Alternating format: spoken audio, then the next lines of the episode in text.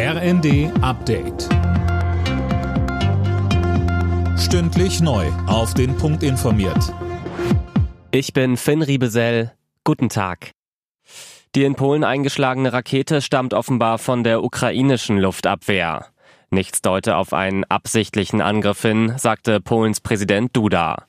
Bei der Explosion waren gestern zwei Menschen ums Leben gekommen. Bundeskanzler Scholz sieht Russland trotzdem in der Verantwortung. Wichtig ist, dass wir alle gleichzeitig klar machen, dass all das ja nicht passiert wäre ohne den russischen Krieg gegen die Ukraine, ohne die Raketen, die jetzt intensiv und in großem Ausmaß auf die ukrainische Infrastruktur verschossen werden.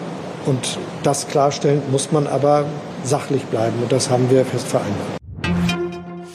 Die letzte Abgeordnetenhauswahl in Berlin ist komplett ungültig. Der Verfassungsgerichtshof hat entschieden, dass nochmal gewählt werden muss. Grund zu viele Pannen. Teilweise fehlten Stimmzettel, Wahllokale waren zwischendurch geschlossen oder hatten teilweise auch noch nach 18 Uhr auf. Ein Feuerwehrmann soll den Brand vor vier Wochen in einer Flüchtlingsunterkunft in Mecklenburg-Vorpommern gelegt haben. Die Ermittler gehen nicht von einem politischen Hintergrund aus. Bei dem Brand in Großströmkendorf war niemand verletzt worden. Für die deutsche Fußballnationalelf steht heute die WM-Generalprobe an.